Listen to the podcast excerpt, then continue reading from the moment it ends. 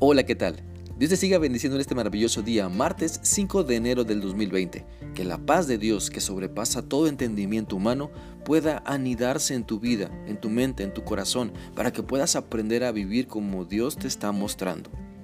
Así que pensando en esto, quiero animarte para que continuemos meditando en lo que la palabra del Señor nos dice en la carta a Filemón capítulo 1 aunque podemos omitir esta parte de capítulo 1 porque Filemón solamente tiene un capítulo. Entonces, leamos lo que nos dice la carta a Filemón en los versículos del 4 al 6. Esta porción de la Biblia dice así: Filemón, siempre le doy gracias a mi Dios cuando oro por ti, porque sigo oyendo de tu fe en el Señor Jesús y de tu amor por todo el pueblo de Dios pido a Dios que pongas en práctica la, generosidad que proviene de tu fe a medida que comprendes y vives todo lo bueno que tenemos en Cristo.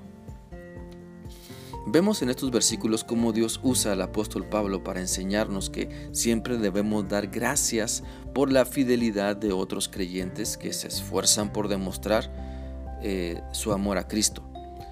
Sabes, siempre son necesarias las palabras de gratitud dedicadas con el amor de Cristo hacia otros seguidores de Él que se están esforzando por avanzar contra corriente, contra la corriente de este mundo.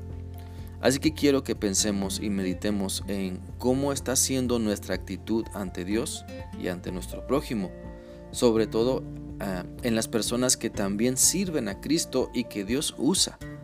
La palabra de Dios nos enseña que debemos reconocer el esfuerzo que otros hacen por agradar a Dios. Debemos hablar al corazón de las personas agradeciendo su servicio a Dios. Debemos hacerles ver que oramos por ellas, que estamos para servirles, que sus luchas son motivo para que intercedamos a Dios por ellos y que sus avances son motivos para alabar a Dios.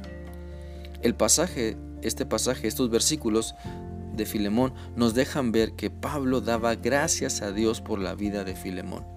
Por eso te animo para que tú también puedas dar gracias a Dios por la vida de los que colaboran contigo en la obra de Dios, de los que oran por ti, de los que van a servir contigo, de los que te sostienen, de los que te dan palabras de ánimo, de los que están sosteniendo la cuerda para que tú realices el ministerio que Cristo Jesús te ha dado.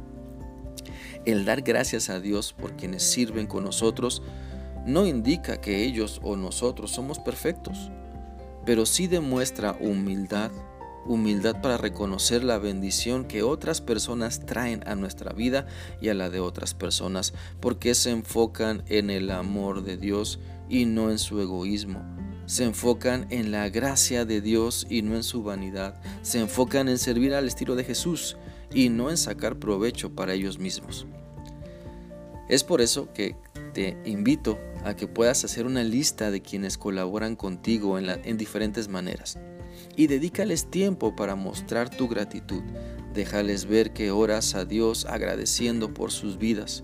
Déjales ver que su fe resuena como buen testimonio. Déjales ver que su amor por Dios y hacia los demás está haciendo una notoria diferencia en su familia, en su matrimonio, en su comunidad.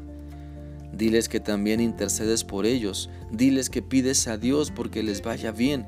Que sigan siendo generosos al compartir su fe, su amor, su servicio. Que oras por ellos para que den mucho más de lo que ahora mismo están dando a Dios. Es importante que otros seguidores de Cristo sepan que oramos por ellos, rogando a Dios que puedan comprender el propósito que Dios tiene para ellos, que puedan experimentar toda buena bendición que tienen en Cristo cuando se someten a su autoridad y le obedecen.